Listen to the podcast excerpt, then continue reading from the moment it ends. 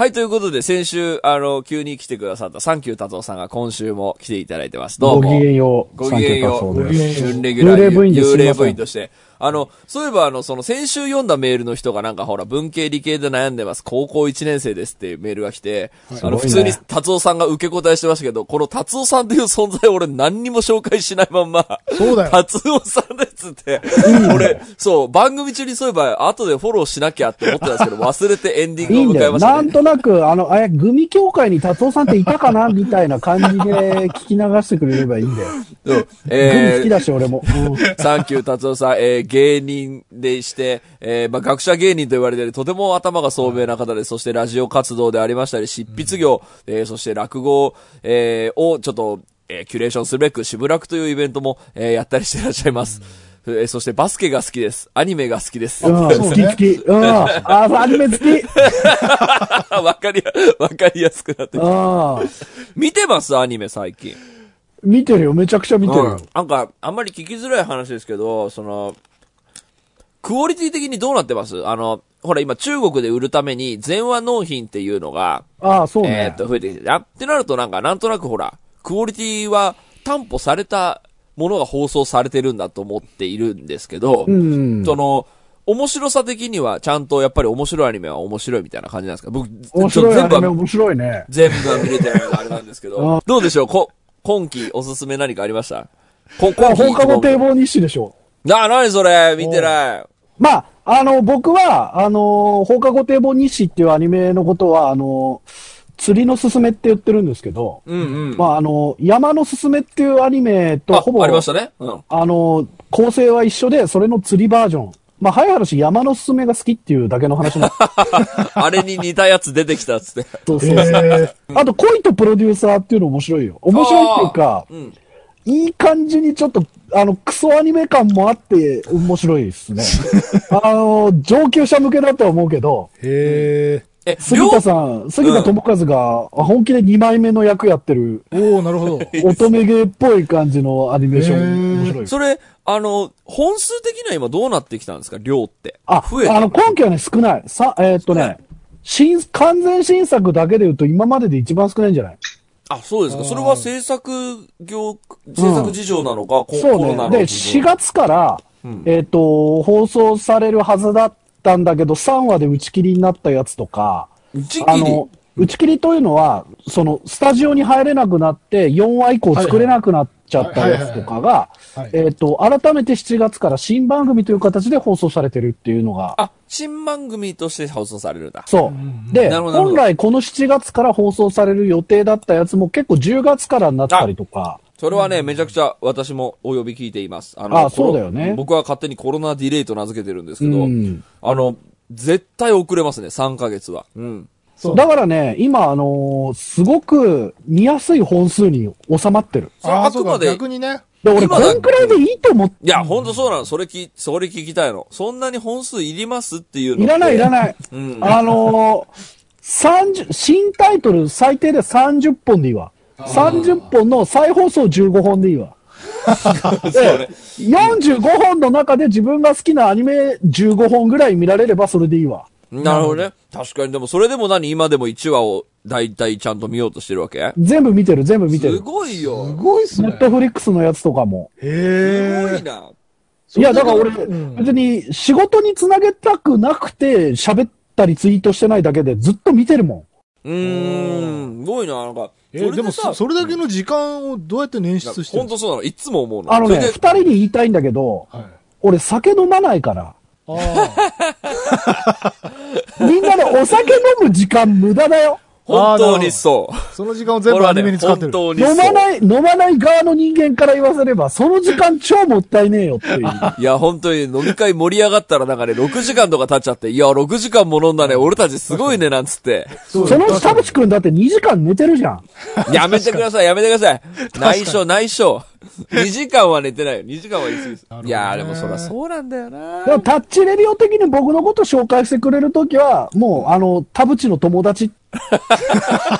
もう、だって出会いからしたら僕があの、あの、ある程度その、エンタメ界に全く名を、ない頃に、あの、会った時にそんな前か。そうです。僕がなんかあの、その時見てるアニメの話を声高にしたら、田淵くん面白いねって言われたのすごい、すすごごく覚えているんですね。っていうか、その、若いリスナーに伝えたいのは、その、うんタッチレディを始めたきっかけ、達夫さんなんですよ。あ、そうそうそうそうなんですね。僕、まあ、知らない人がほとんどだと思うんですけど、まあ、ポッドキャストをと、まあ、ラジオ、メディアで割とこう、あの、ある程度こう頑張ってる人なんですよね。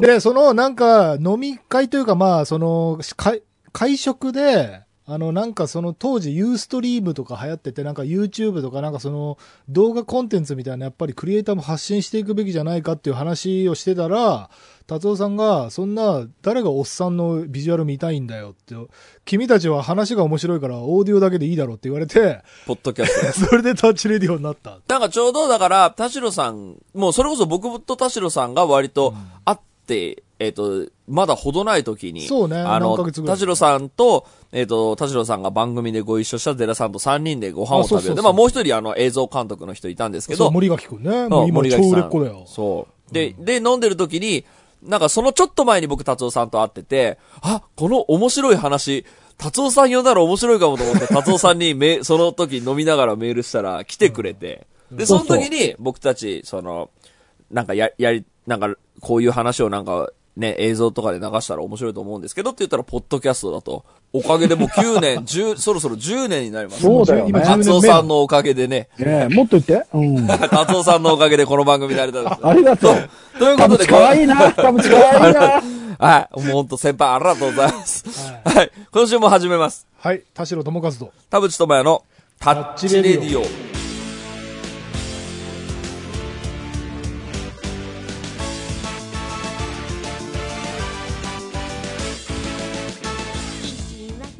改めまして、こんにちは。田代智和です。改めまして、こんにちは、田淵智也です。この番組は作曲家田代智和とミュージシャン田淵智也がお送りする閉塞感ダハーレディオでございます。えー、ということで、幽霊部員、そして準レギュラー、そして創始者、えー、サンキュー達夫さんが、どうも まあ、い幽霊はね、8月に出るのが定番ですから。あ、なるほど。くしくも、ねくしくも8月になったけど。はい。ということで、まあ、達夫さんが来たらもう、達夫さんに聞きたいこともうめちゃくちゃあんのよ。なので、ちょっとやっぱ達夫さんと話そうっていうのをね、やっぱこうそうね。定期的にどうしても。ぶりだな。これいつぶりだっけもう多分ね、質問したいことがもうめちゃくちゃあるので、ねまあしかもちょっとこの時期がほら、ご時世がご時世でやっぱね、新型コロナウイルスの関係もあって、いろんなそのエンタメの形、ラジオの形、非常勤講師の形とかがもう変わってきたから、ちょっとその辺の質問にもしかしたら集中しちゃうかもしれないですけど、うんちょっとぜひいろいろ達夫さんに、達夫さんがいかにいろいろなことをやっているのか、どれだけすごいのかをリスナーに伝えるもうやめて。それ以上ハードル上げるのやめて。あれおかしいな。はい、ということで、今週も30分間あなたの閉塞感を、ダダハタッチ。再起不能にしちゃおうか田代智和と。はい、ということでですね、達夫さんと話そうということで、やっぱりまあ、えー、達夫と新型コロナというテーマでいろいろ聞いてみたいんですけど 俺が原因みたいになってるけど。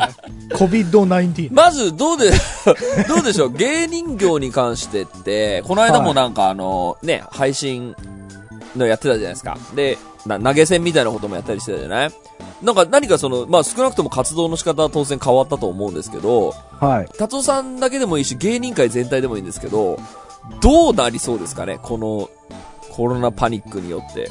いや、もう確実に淘汰されます。うん、うん勝てる人と勝てない人が、うん。えっ、と、分かれて、勝てる人っていうのは、ただうん、うん。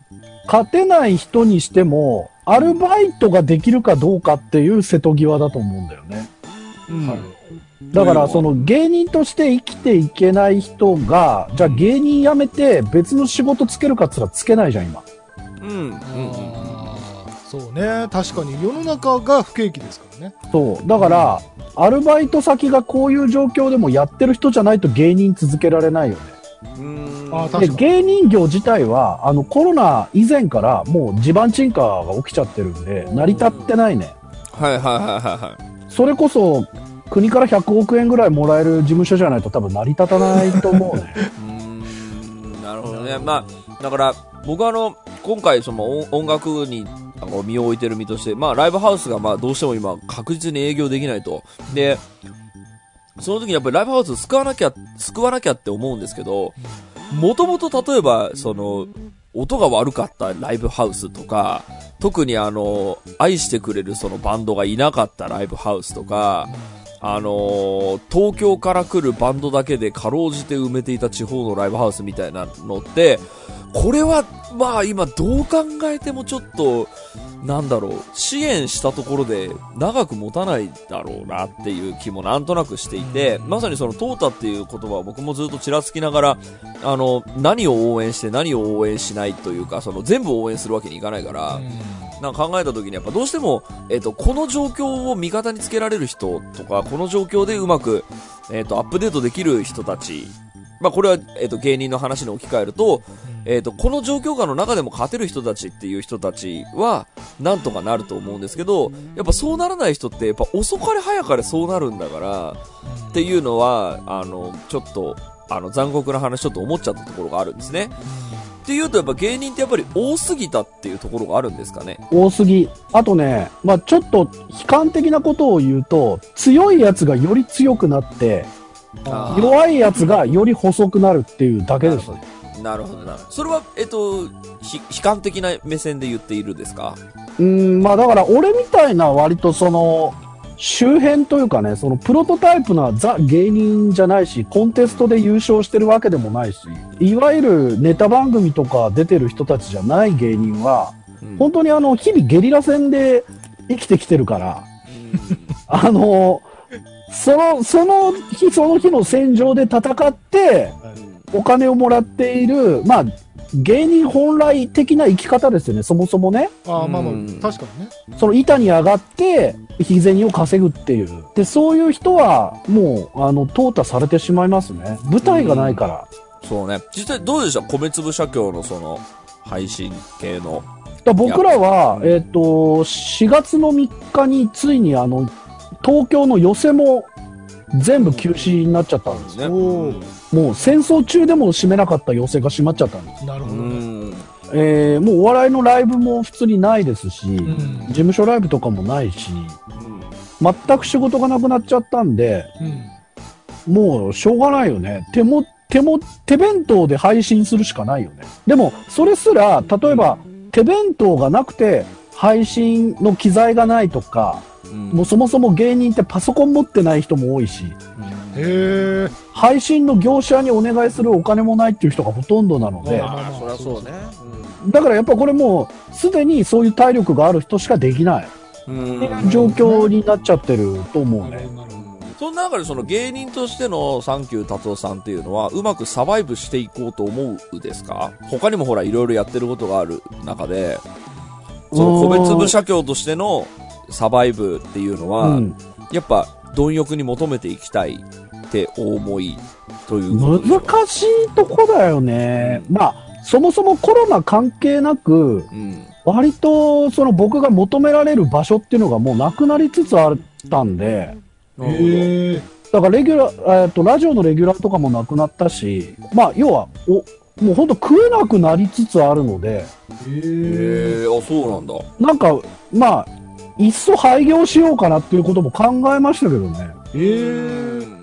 まあ、だから、地方の大学に就職するとかっていうことも考えるし、まあ、あるいは本当にあの、俺、大型二輪の、大型四輪免許とか取ってドライバーやりたいなっていうのは昔からあったの。ああ、はいはいはいはいはあ、え、それ憧れの職業憧れだね。運転したいよね。運転好きだから。憧れはやっぱり人生一度きりなんで、やった方がいいですよ。い。やった方がいい。これを機にやっぱ大型は取った方がいい。僕そういう、そういう後悔は、あの、70歳になってからじゃもう実現できないんで。そうだよね。一回やって、やっぱ向いてなかったわとかっていうのは今しかやれないんで。じゃあその芸人から少しスライドして、あの、ラジオ、まあラジオっていうかあの、うん。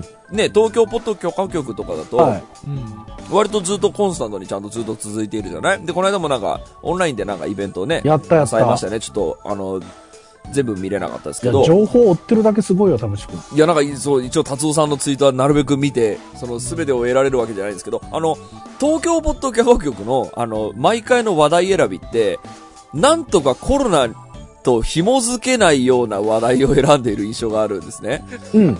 で、ここ、さ、ここ数ヶ月のタッチレディオはもう、何をどうしても、あの、新型コロナと紐づいた話しかできないという、うん。なんかあの、自分たちのあの、こう、いかに、こう、そうね。普通の、普段の生活から話題を拾ってたんだなっていうのが 浮き彫りになる。そんな中なんかね、許可局はね、結構ね、いろいろなんかフレキシブルなんですよ。話題選びが。あれってまあどういうプロデュースでやってるんです？かまあコロナの話するとね、やっぱり、あの、話せる切り口っていうのもやっぱ似通ってくるし、うん。うん、そうね。まあ他の人たちもね、いっぱいやってるし、はいはいはいはい。だから、まあ僕らだって、例えばね、あの、10連休で50万あったらどうするかみたいな、うん。そういう話とか、まあ実際今、旅行行けないけどどうするっていうような、まうんあ背景にもちろんそのコロナの状況で社会が変わったっていうのはあるんだけどう、んうん。えっ、と、なるべくね、今は許可局はね、批評性みたいなものから離れるように。なんかそなるほどねそういう、そういう印象あるの？なんか、狙い、狙いがさ、すごいね、定まってそれやっぱ意図的にやってんだ、やっぱ。もちろんそれはそう。うんいやー、ほんと僕たちも勉強しなきゃいけない。いかにかキャラクタライズしていけるかっていうこととかも含めてね、うん。うん、まあ考えたりもしてるけど、うんまあいろいろ考えて毎回話題選びしてますよ。どうだろう実際オンラインイベントはお客さん的にはどんなもんじゃったんですか？許可局はすごかったね、やっぱうり。お客さんありがたいね。すごい。これもね、やっぱいろいろな配信ってやっぱタイミングによったと思う。ーうん。4月中にやったとこと5月にやったとこと6月にやったところでは全然違うから。なるほどね。うん。で割と俺らは動きが早かったのもあって、そうね。エンタメにまだ飢えてる人たちもたくさんいたし、なるほどねで今一方でもう配信供給型になってるから、そそうね、もうみんなやるからね。うん確かうするともうお客さんの奪い合いになっちゃってるから、に。そうね。あとまあ、あ余計の、淘汰が進んじゃう。うんまた、あのね、生活が戻ってきたりすると、その配信っていうものを見るっていう時間が一日にそんなにないっていう。そう。時間の奪い合いだよ。時間の奪い合いになってきてるところもあるんですよね。え、それで言うと、あの、しぶらく、サンキュー達夫さんがキュレーションしている、えっ、と、渋谷落語ですけど、これもなんかいち早くからその配信に、こう、試やりみて、ましたねいろいろやってましたね。あれは、どうやって、結構配信するにもさ、あの、誰でもできるけど、でも機材がちゃんとしてた方がいい、回線はちゃんとしてなきゃダメとか、何か、その、こだわったところってあったですか？配信するにあたって。えっ、と、まあ、落語が配信と割と相性がいいっていうのは前々から感じてたのね。うーん。えっ、と、特に渋谷落語の場合って背景にあの、うるさいセットとかもないから、うんうんうん。割とこう集中して聞いてもらえればいいなと思って。うんうん。で、4月の段階ではその緊急事態宣言がいつ出るか分かんなかったので、えっと、一公演だけ配信したんだよね。有料で。で、えっと、まずね、有料でやるか無料でやるかっていうところの選択肢があるんだけど、うん。えっとね、無料ってね、やっぱちょっとね、シャブみたいなとこあって、はい。あの、本当に大勢の人が、はい。大勢の人が見てくれるし、めちゃくちゃ宣伝になるんだけど、はい。あの、トータルで考えると業界が痩せ細るだけなの。それは本当にそう。私も同じ意見です。で、普段よりお金がかかってるし、うん。なのに、リリアルと同じクオリティのものを無料で出さなきゃいけないの。そうね。で、よく分かってない人もそれで引っかかってくれるんだけど、最初に無料で見た人って絶対次からそのコンテンツにお金払わないのよ。そうなんすよね。だけどう、ん。4月に割と、うんと、落語界で言うと、あの、アイコン的な存在の人たちが結構無料で YouTube やったんだよ。で、いや、それは別にね、いいことなの。アイコンだから。はい。ねただ、それやっぱりね、強い人がより強くなるだけなの。そうね。呼び水として機能してるだけですよね。ね。はいはいはい。確かに。もともとその人気がそんなにない人とか、うん。えーあるいはその配信のスタッフがいない、予算がない、機材がないっていう人たちは、えっと、人前で落語をやるとか、講座に上がるっていう機会もない。うん。で、打席に立たないと、結局打てなくなるのよ。うん。うん。そうね。収入もなくなっていくでしょ。うん。で、もう、あの、YouTube は個人戦で自分のチャンネルやってる人がみんなでやってるんだけど、はい。渋谷落語は落語会だから、うん。これはまず責任持って講座、講座の機会を設けるっていうことと、えっと、その講座に対して、パフォーマンスに対してちゃんとお金を発生させるっていう。はい。はい。で、このルーティンを守り続けるっていうことを第一に考えたのね。それは1回目からやったってことですよね？そうです。だから、えっ、と、5月にはもう全講座を届けられるような準備を、もう整えて配信しました。え、それ機材とか回線ってどれぐらい、その、達夫さんが用意したり、あの、プロの、なんかこう、手を借りたりしそれはねもともと知り合いというか、まあ、あの、えっ、と、業者が、プロの配信業者がいたので、まあ、そことちょっと交渉して、うん。えーで、落語の場合は、あの、ワンカメでいいんでっていうことを、もう、あの、落語のね、はやっぱ配信したことない人だって3カメ、4カメでスイッチングしたがるの。スイッチングあった方がいいだろうっつってね。あれ、ほんと、ほんとやめろと思うんだけあいど、らないんだ。なるほど。酔っちゃうのよ。はいはいはいはい。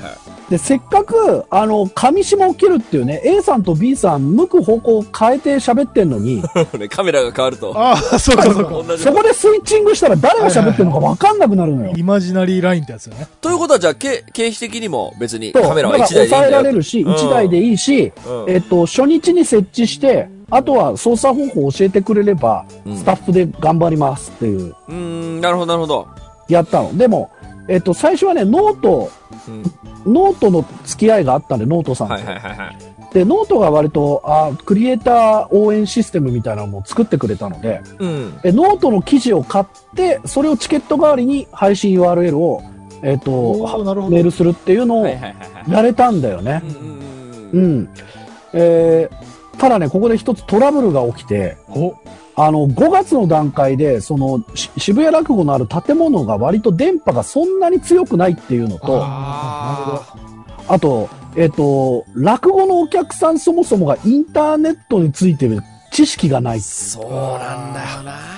はいはいはい。発信側の問題と受信側の問題両方ああるなっていうことに直面したの。あ、確かで、一公演ちょっと配信できないっていうトラブルもあって。に。おー、なるほど。で、じゃあその時にアーカイブを全員に URL メールしようと思ったら、ノートでもやっぱそれは守秘義務だから、出せないっていうことが分かっちゃう。あえ記事を買った人の連絡先っていうのを第三者に教えられないのよ。ああ、なるほど、なるほど。はいはいはい。へえ。で、ノートすごい頑張ってくれたんだけど、はえっ、と、それだとちょっと、あの、厳しいってことになってい。、うん、確かで、まずは発信側の問題を解決すべく、に。はい。割とずっと前からオファーしてた NURO のね、あの工事を、はい、もう、あの、6月の頭にできることになって、う、はい。発信側の問題は解決した。はい。で、一番、あの、YouTube ってさ、無料、無料配信以外できないじゃん。うんまあ、まあ、基本的にはそうですね。あの、スーパーチャットあるねスーパーチャットは別として。はい。で、あの、チケットをメール、なんか、お振り込んでくれれば URL を教えます的なやつもゲリラ的にやってる人いるんだけど、はいうん。あの、一応渋谷落語は法人だし、それできないって。違法、違法だし。まあまあ、はい。っていうので、え手っ取り早いのはやっぱりインフラとして整ってる YouTube で無料でやるのがいいんだけど、それだと収益化できない。ー結局無料ですもんね。じゃあ、一番いい配信のそのアプリっていうと、やっぱ Vimeo を使った有料配信っていうものをやらざるを得なかったね。うんなるほど、なるほど。で、うんそこで、あの、カスタマーセンター化してしまうっていう、やっぱり事件が起きて、あの、メールの開き方がわからないとか。え、その問い合わせ窓口ってどこにしてるんですか？いや、だから、あの、勝手にユーロスペースの電話番号調べて電話してきちゃうのよ。ああ、そうかそうかそうか。それでもうスタッフが一人やられてしまって、精神的に。あーそれはそうだそうなの？あ、これはちょっと配信ももう難しいなっていう。あーそう、結果今そういう感じになってるんですか？配信でも。うん。で、もう、あの、わかる人だけが見てくれっていうことにして、なるほど。はあの、カスタマーセンターももうやらずに、いはいはいはい。えっ、と、7月は、あの、トラブルなく、えすでに配信ができるシステムで、えっ、と、お客さんも間引きして、はいえー半分、最初は30人限定とかでやってたんですけど、うん今はもうお客さん入れるのと配信とハイブリッドな公演で、へえーコロナ前と同じ収益ーうわマジ？すげえ。80%を確保できるようになりまし超いい全然すごいじゃん話。全然すごいじゃん。えめちゃすごい。いいですね。これはねやっぱりた。あの、4月、うなんだったら3月から動いてないとできなかっそうね。いや、素晴らしい。それ超いいあー経話験。値も踏まえてってこと。でね、やっぱり僕4月の段階で大学、一橋大学で留学生教えてるんですけど、あの、大学でやっぱり、あの、ズームを使った授業の研修したんですよ。はいはいはい。で、その時に他の大学はどうかわかんないけど、うちは最低2年かかると思ってくださいって言われたんですね。はうん。あの、本当の収束までに。はいでそれはもう全世界からいろんな留学生来るし、うん。まあ日本がもうその段階で結構あの入国審査ゆるゆるっていうのが結構もはいうはいバレちゃってたんで、うんあの、これは絶対にとどまるところはないだろうと。もうその残念ながらカンボジアとかニュージーランドみたいにはいかないし。あの、韓国も結構入国審査厳しくやってたけど日本はそうじゃないんで、はいはいはい。多。分、あの、拡大しますっていう。うん。で、そうね。あのーそれで収束も多分ないでしょうってう。いうん話だったので、はいはい。それでは2年、2年かかるのかと思った時に、うんあ、もう今動いとかなきゃダメだなっていうことは分かった。だいや業界の人たちは本当6月にはもう大丈夫だろうみたいな楽観的な人も結構いっぱいいたからいま、したね。いましたはいはいましたいました、いました。そんなわけないじゃんと思ってたの。っていうかね今でもいますよ今でもいますね。もう少ししたら落ち着くからって言言って説得しに来る人いたよいやいや、そんなわけない。それはいや僕。もいやそれは無理でしょと思いながらもなんか偉い人だったりするとはあつってはあ、つって、特に、え、その、じゃあちょっとつ、次に、次の話にスライドしますけど、その、こ講師業？その、一橋大学、その、学校で先生として、えっ、と、やる立場からすると、えっ、と、どう変わりましたか？当然オンライン授業っていうのが主流になってきた。オンラインです。全オンラインです。はい。全オンライン。高全オンライン。校もなしか。僕ですら、あ大学には一度も行ってない。あ、達夫さんも行かなくていいんだ。そっか。え、うんどっから、家からやってる家で。のえー、そうなんだ。あ、それで授業ってちゃんと成立するし、いや、もうだから、あの、なんだったらコロナ開けてほしくないなぐらいまであるよ。いや、まあ、そ、まあ、そりゃそうでしょうね。開けてもその方がいいですよね。大学行きたくないもうん。だって、えしかもほら、生徒さんもそうじゃない？その、生徒さんも、あのー例えばさ、あの、神奈川県の奥地に住んでるけど、2時間ぐらいで行けるから2時間で頑張って毎日通ってるんですって人って、今のオンライン、その、授業のシステムだと、えっ、と、例えば朝9時の授業に8時50分に起きれば出れるんだけどん。、そうそうそう。電車に乗っていかなきゃってなると、その6時には家を出てなければみたいな、そうね。って考えると、いや、僕だから今回のそのオンライン、その、えっ、と、教育っていうのが進んでくることによって、上京する理由がなくなるなって思って、そう、だからこれからね、割と地方の大学強くなるんじゃないかって言われてるんだよね。ねあとはまあその学校のね、そのカリキュラムとかその、そこで何を教えてるかで、生徒さんを集めることができれば、別に近くに住んでなくたって、あ、この学校行きたいって言ったら来る人いるだろうからただね、一方でね、俺教えてるのは、えっ、と、一橋大学は全員留学生なの。外国人。はいはいはいはいはい。で、えっ、と、外国、だからね、コロンビアでうん授業を受けてた子は、うん現地時間深夜2時から授業なの。なるほど。確かにタイムゾーン問題そうか。え、日本にはいないのか、その子たち。その子だから、一度も日本に来ずに留学したってことになっちゃう。あー、なんか、そっか、アメリカでもなんかそうなるって言ってたね、なんか。これ大問題なのよ。まあまあ確かに。あと中国でも、あの、エリアによって留学できる人とできない人がいるの。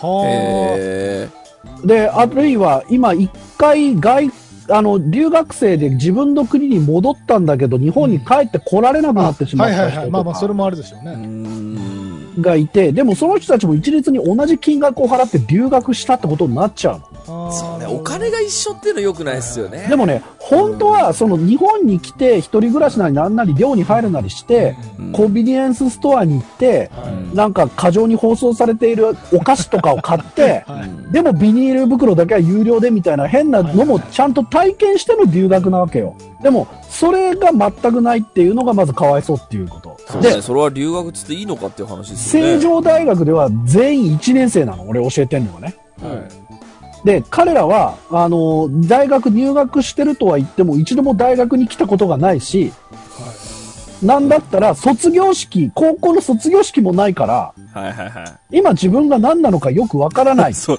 それはそうでしょうね。なるほど。オンライン上のアバターみたいな感じです。でね、もう一方でね、大学の先生もリモートの授業って初めてじゃんはいはいはいあーそうはだから、あの、普段座学でね、あの、毎年やってるノートを広げて、ただ喋ってるだけの先生とかも、い。はいあの、イキっちゃってるわけよ、なんか。普段と違うことがあって。それで、ただしゃ、リモートで喋ってるだけだと、これ録画でいいじゃねえかよ、みたいな話になるし、それはそうでしょうね。で、そうなると、やった感出さなきゃいけないじゃん。や、やったかん内閣みたいな感じなんだけど、いや、どういうことですか？どういうことですか？とりあえず、何ですか？課題出すのよ。うんそうするとね、大学1年生、課題だけでもうノイローゼになってるの。ああ、なるほど。普段の大学1年生の3倍ぐらいやってる。あ、そうなの？それは講師の責任じゃん、講師の責任。で、ねこれは、あの、意識が低い先生ほどそうしてると思う。あー、やっぱその時代のね、その変化についてこれない人で、意固地になる人が本当にやっぱ害悪になるよね。自分に自信がないから、生徒が聞いてるかどうかをちゃんと確認するための課題を与えるの。あー、いる。いる。うぜえ。わかる。うぜえ学生は友達も一人もいないし、先輩もいないんだよ。確かに。ってなると手の抜き方も知らないのよ。いやいや、確かに確かに。ちゃんとやっちゃうでしょ。そうね。だから、ま、真面目な子ほど追い込まれちゃうってこと夜中の2時まで課題やって、うわーかわいそで、朝9時からの授業受けてんの。う。うわーかわいそでね、俺の授業で、あの、今思ってること何でもいいから、まず出力しなさいと、もう学校人格とか忘れて、まず何でもいいから、今書きたいことえーを、かっこいい。そういう授業やってんの。う。カウンセリングじゃないですか。そしたらね、あの、昨日お風呂で2時間泣きましたっていうう。わかわいそう。こんなに課題がたくさんあるの嫌だし、私大学に一度も行ったことないのになんでこんなのに会わなきゃいけないいや、これはね、本当にそう。確かに。そんな、そんなことのために大学入ったわけじゃないっすもんね。え、それ達夫さんだなんて言ったんですか？ね。やる必要ないっつって。おかっこいい。ぞ、パンクだ、パンク。うん、いいんだよ。だって全部 A なんか取る必要ねえだろ、大学の授業なんて。なるほどね。あでもそれはだからそのね、ようやく受験して合格して親にお金出してもらって、ね、その入学したからにはちゃんと4年間、僕はちゃんと勉強して、いい会社に入るぞって多分思ってる時期のタイミングだろうから、やっぱ、ね、その、これが大学なんだって思いながら多分授業は受けるもんね。課題がだけめちゃくちゃ出るど、もんだけど、もう俺苦しめたくないし、いや、それはそう。確かに。まず大学って楽しいし、学問楽しいんだよっていうことを教えたいから、そうね。あの、何でもいいから、まず、その、が、大人はこういうことを書けば喜ぶっていうのは忘れて、まず自分が思ってることを書きなさいっていう授業をやってんの。うわいや素晴らしい。くちゃいい話じゃえ、ん。なんか映画ができそうじゃないですか？それでも、ね、学問って楽しいんだよっていうことを伝えたかったり、なんか自分の哲学に反することはやりたくなかったりっていう、っていう気持ちがあるってことですよね？大学講師をやりながらも。いや、だから実際目の前に学生いたらさ、この子、なんとかしてやんねえとって思っちゃうよね。そうね。わかりますわかります。いい話。苦しんでんだもん、だって。いや、そうですよ、ね。達夫さんやっぱオンラインサロンを始めた方がいいんじゃないですか？オンオラインライン、ンうん。学習、なんだっけ、その、いや、達夫さんに学ぼうみたいな人たちがお金を払って、あへの、ー達夫さんに学ぶみたいな。要は達夫大学ね。いや、だから、俺から学ぶものは何もないし、いや、だって教えてんじゃん。いろいろまあ、だからあるでしょ。大学っていうよりはその達夫教だよね。そうね。あ宗教、宗教。そうそうそう。あの、達夫教に入ってくる人たちは気持ち悪いわけ、俺は。あの、ちゃんと大学の試験受けてきてっていう。あ そこはさすがに、そこはさ最低限やってる。だから、その大学1年生も俺のことなんか知らないから。ああ、そうかそうか。そうか。あの、行きずりの関係だからさ。そこ出会って別れるだけだから。なるああ、ほどね。なるほどね。うん。あの、だからさ、俺カルチャーセンターとかもやってくれとかさ、すごい来るわけ。まあ、儲かるっすからね、そっちの方が。うん。なんでお前のためにも儲けさせなきゃいけないんだよってんだけど。で、どうせさ、告知もしないで俺に告知しろって言ってくんだよ、そういう、ああ、そういうやつ。は。あーはいだはいはいはいから、91で僕に9くださいって言えいや、だからそういうことなのよ。おてめえで宣伝しろ、バカ野郎っていう。来る人ファンじゃんっていう。ば。いや、そうね。ファンが来るんだったら俺自分でやるよっていうそりそうだだよ。確かに。バカにしてるよ。ってなると、あの、その自分でやるよっていう話ですいませんね、僕、巧みに話題をどんどんスライドさせますけど、はいはいあの、最新著書、これやこのが、えっ、と、発売されまして、非常になんかどうやら評判が良さそうで、うん。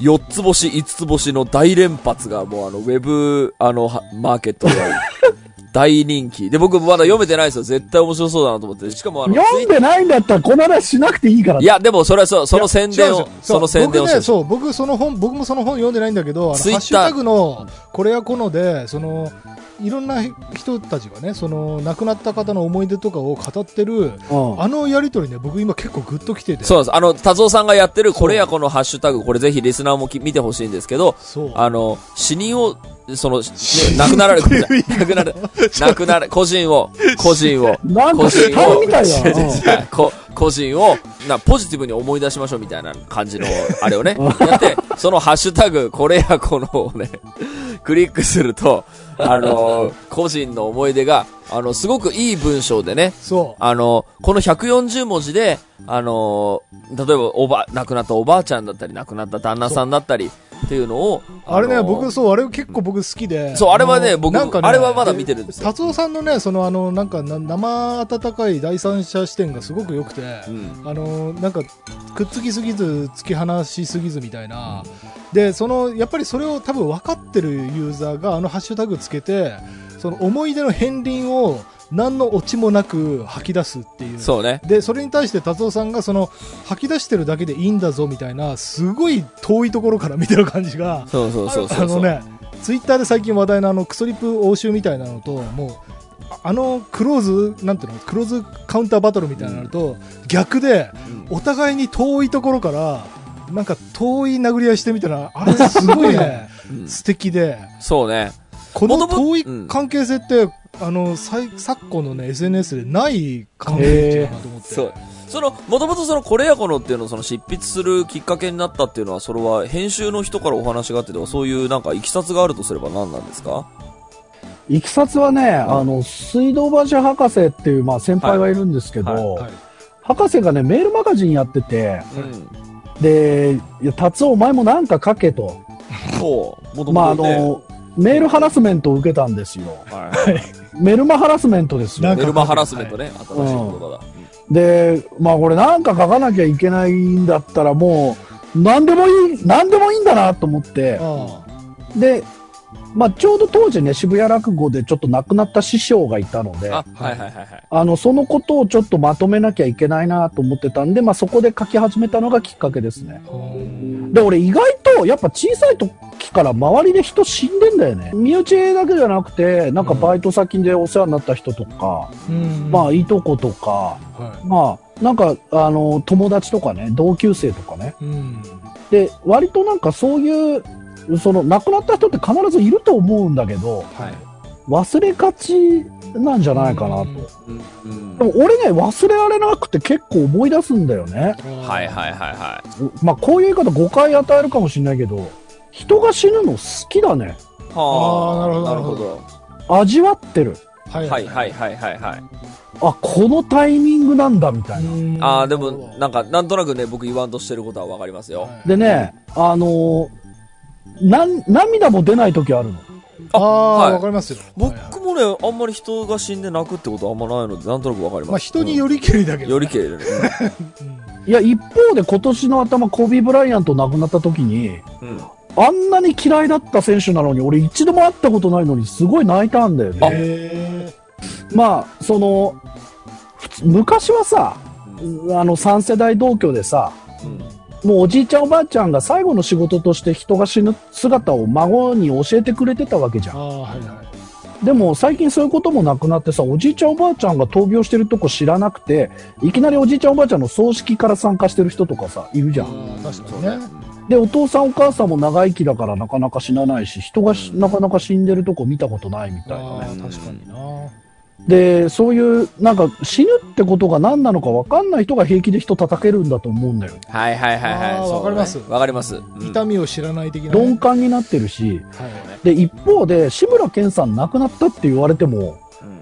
多分、そういう人ってピンとこないと思うし、確かにね、はい実感ないですもんね。で、再放送でも散々こすられるから、うん、うん。志村けんさんぐらい報道されれば別だけど、うんあれ、カニエ慶三って生きてたっけ死んでたっけみたいな。あで、再放送でも散々見るし、うん。CS とかの再放送を見て、あれ？この人ってまだ生きてたっけなみたいなね。そうですね。芸能人だとよくありますね。ありねますね。いや、つまりね、俺何言いたいかっていうと、人のし生きるとか死ぬっていう概念ってね、多分もう変わってんの。あ変あ、そうか。わってる。薄まってる、確実に。あ昔に比べてってこと？で、あの、実感が薄まってるから、はじゃあ、圧倒的に実感があるものって何かっつったら太平洋戦争なんだよ。い。はあはあはあはあ。で、未だに太平洋戦争の人が生きたい、そして死んでしまうっていう、味付けの濃い生と死っていうものを消費し続けてるの。それで、うん。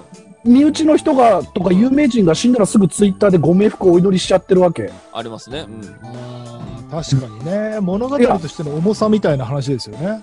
あの、この曲好きでした。ご冥福をお祈りしますみたいな。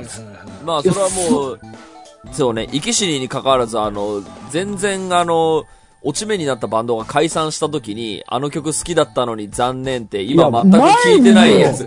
そうねお前今絶対聞いてないだろみたいな人たちがやっぱ言いがちですよね。ただ消費してるっていうね。で言うと、それで、じゃあこれやこの、その書くっていう時に、そのだ、主な題材にしたその落語家の方がいらっしゃいますよね。で、17人、僕に関しては落語家以外にも全17編書いてるんだけど、はい全員死んでる。はいはいはいはい。で、その人、その人に対して何かその文字を紡ぐっていうことは、えっと、どういう温度感で書書いたんですか？じゃあ、その、悲しむとかそういうことじゃないですよね、だから。悲しみはね、もう通り越してないと多分書けないので、はいはいはいはいはい。まあ、語り継ぐかな。ああ、それを、その読者の人に、こういう人がいたんだよっていうことを、その、伝えようっていう。そうかな。いや、でも確かに僕も、あの、何かで、ツイッターだっけかな、何かで、その、見たのが、その、達夫さんの、その、すごいね、もう本当に大御所の方は、あの、歴史に残るだろうけど、その、ちょ少し、これから黄金期を迎えるはずだった方たちの、それはやっぱり僕らが語り継がなきゃいけないみたいな、あれ結構グッときたなって思って、だからそこを掘り起こすというか、ちょっと待って、二人ともちょっとぼんやりした情報で喋りすぎじゃんごめんなさいね。本当に、達夫さんが、あの、読んでから言えよっていう気持ちはすごくわかるんですよ。そう、僕すごくわかるんですけ僕の情報ど、は基本的に達夫さんのツイッターアカウントなんで。すいませんね。あの、ごめんなさいね。達夫さんが絶対あの、読んでもねえやつにこんな話されるの嫌なのはすげえわかってるんですけどや、。嫌じゃない。嫌で、僕もちょっと絶対読みますから。で、それで達夫さんのそういえば本か買わなきゃと思って、アマゾンに行ったら、あの、変な論文の第2編も俺まだ読んでなかったので、あもっとやば変な論文積んでる積んでると思って。すいません、本当に。いや、でも、いやいいんだよいいんだよその、執筆業に関しては、やっぱ割と精力的にずっとね、されている印象があるので、だってそれしかもう収入源ないもん。あでもそういうことですよね。その自分の、その執筆業に関しては、ちゃんとその収入源としてちゃんと、今でも、あの、やっぱ本って別にほら、コロナショックそんなに関係ないじゃない？たださ、売れないから本って。本ってもう売れないの。もうさ、そうでしょもうダイエット本と自己啓発本しか売れないのよ。そうね。であと日本万歳でしょ？売れるのって。日本人でよかった系のやつじゃん。でもその執筆自体はその、楽しんでやれてるんですか？おお金稼ぐぞと思っていやー、苦い。しい。苦しいんだ。苦しいよ。あ、そうで文すか。章書くの嫌だもん。ツイッターに書くのとはまたちょっと違うです全ね。然違う。なえ、どう？曲作るのは楽しいまだ曲。作るの僕楽しいですね。僕も楽しいですよ。あじゃあ、俺もう苦しいわ。さあ、ということで、達夫さんを迎えて大いに話してまいりましたが、この辺でお時間でございます。ありがとうございましたあり。がとうございました。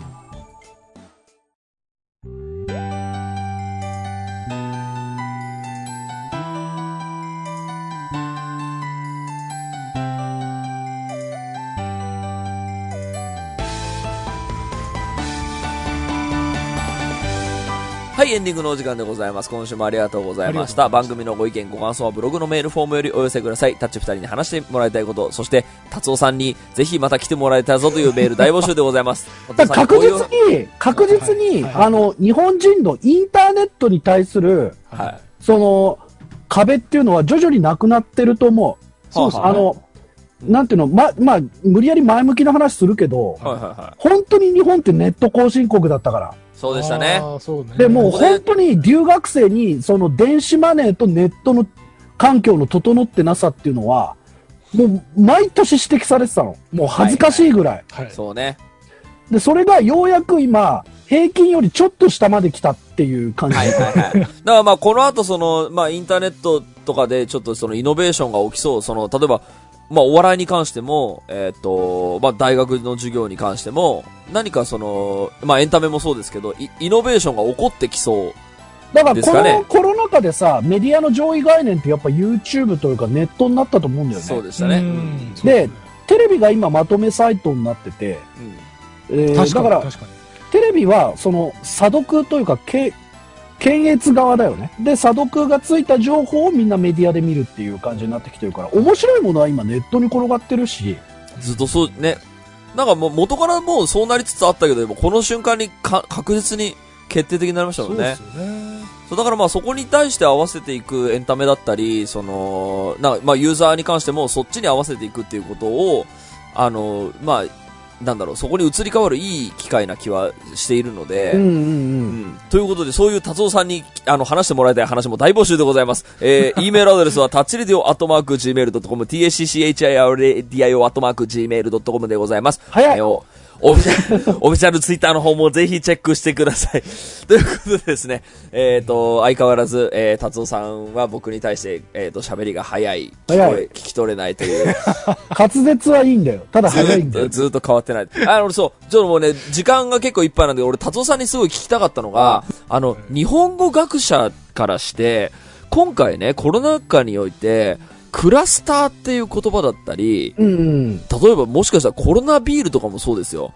あと、何々警察とか、ね。なんかその、元々あった単語の意味が、その、新しい使われ方をすることによって、もともとなんかほら、好き同士が集まるっていうのはクラスターって言われてたものが、もうあの単語使えないじゃないですか。そうだね私たちこれ好きだねみたいな。のってなん、か悪い言葉これって言語学的にはよくある話なんですか？よくある。よくある。うん。それは、忖度もそうだったよね。うああ、えー、あ、なるほどなるほど。忖度ってめちゃくちゃいい意味だったけど、もともとそうですよね。うん。まあ、現政権によって悪い意味になっちゃったよね。そうなるとその後ってやっぱ忖度ってなんか、ちょっと悪い意味合いでしか使えなくなるんですよね。うん30年後、50年後にまた変わる可能性があるのよ。っていうことはそれぐらいかかるってことだよね。うん。だからもう全員がそのニュアンスを忘れた頃じゃないと、ってなるね新たなニュアンスが。でも言葉ってそうやって進化してきてる面白みがある。そうですよね。だから、達夫さんって常にほら、し、あの、仕事が、あの、言葉の語用とかに関してはすごく寛大じゃないですか。だって言葉って進化するんだからっていうことを、うん。ね、ずっと言ってるじゃない？だから、それに関しては、じゃあ、今回のそのクラスターっていう言葉が急に悪い言葉になったみたいなことに関しても、まあ、よくあることだし、えっ、と、それはそんなに、なんだろう、悲しむべきことではないってことなんですかね。あとね、うんあの、表記の問題として、うん。クラスターのターを伸ばすか、クラスタだけにするかで、うんちょっと意味が変わる。オタクたちが集まるのはクラスタっていうじゃん。そうですね。はいはいはいあ、もともとそうでしたね。うんで、今回のやつってクラスターじゃん。だから、これでちょっと意味を書き分けなきゃいけないかなと。そうその伸ばし棒が入るとコロナ関係っていうことなんそう、だからクラスターは類語が多いのよ。あのマニアとかファンとか、そう、同行の詩、オタク、うんえーファン、そういったものと何が違うのかっていうね、うん。コレクターとかね。はいはいはい。でもまあ、クラスターに関しては、そうだね、クラスター爆弾とかのクラスターの意味の、うん。がどう変わっていくかっていうことになっていくだろう。ちなみにそのなんかちょっとそれをそういう変化を楽しむ的な概念みたいな感じで、うん。あのあのタモリクラブ的に言うとあのトマソンっていうあのほら、うん。壁とかにいきなり生えてる階段途中の階段とかなんか超芸術トマソそうンねみ。たいなのあるじゃないですか、うん。そのこの言葉の概念が変わること自体を楽しもうぜみたいななんかポジティブ概念みたいなのってあるんですか、いやいや、学者みんなそうじゃない？さあうん。そのいやなんかそれの例えばそのそういう変化していく言葉の定義みたいなものを楽しもうっていう人がなんかこういう例えばワードで検索するとそういうのいっぱい出てくるよみたいなんかその概念的なワードってなんかあるんですか？トマソン的な。トマソンはないかな。でも、基本みんなそうなんだけど、なんだろうな。な。んかそこに名前あってもよ良さそうじゃないですか？そうだね。そうだよね。それあると面白いな。そうなんですよ、あのね、新しい言葉の出現によって、うん。そもそも言う必要がなかったやつを言う羽目になるっていう。はいはいそれですよねそうですよね。なんかありましたね、前。ありますよあります第二次世界世界大戦があったから第一次世界大戦って名前がついたとか。そうそうそうそう。それそれそれそれそうですよね。そそういうのに近い。なんかやばいっていう言葉にいい意味と悪い意味があるみたいな、うんそのクラスターに2つの意味があるみたいななんかそのそういうそれを概念とした言葉みたいなのないんですか？ああ、な、うん、難しい。派生語ともまたちょっと違うもんね。なんかその学術的にほら、なんとか現象みたいなのって名前はまだないのか？いや、それがね、言葉の現象なんだよ、そもそも。もともと、もともとそうなのだと。言葉というものは。うん。いや、それだったら正しい日本語っつったらさ、あの、奈良時代になっちゃうから。そうそうね。え、あこの意味こんな悪い意味になっちゃったの、ええとか。確かに確かに。あ、いい意味になったね、みたいな。うんなるほどね。でも、一つの語彙でいろんなニュアンスを文脈によって表現できるんだったらクリエイティブだよね。そうなんですよ。そのなんか進化する言語感覚を楽しもうみたいな、なんかそういうハッシュタグみたいなのあったら、めちゃくちゃそれは盛り上がるんじゃないかなと思って、そう。ちょっと考えて。で それ、達夫さんの役割じゃないですか。た作詞もできるでしょ？作詞作曲できるんだから考えて。やりますやります。田代さんなんか作詞作曲やってるアニメあったよね、今。最近、今、宇崎ちゃんは遊びたい。宇崎ちゃんそうだ、宇崎ちゃん。宇崎ちゃんいいよ。超いいですよ。ざいます。ということで今週はここまででございます。はいお相手は田代智和と。田淵智也と、サンキュー達夫でした。また来週。また来週。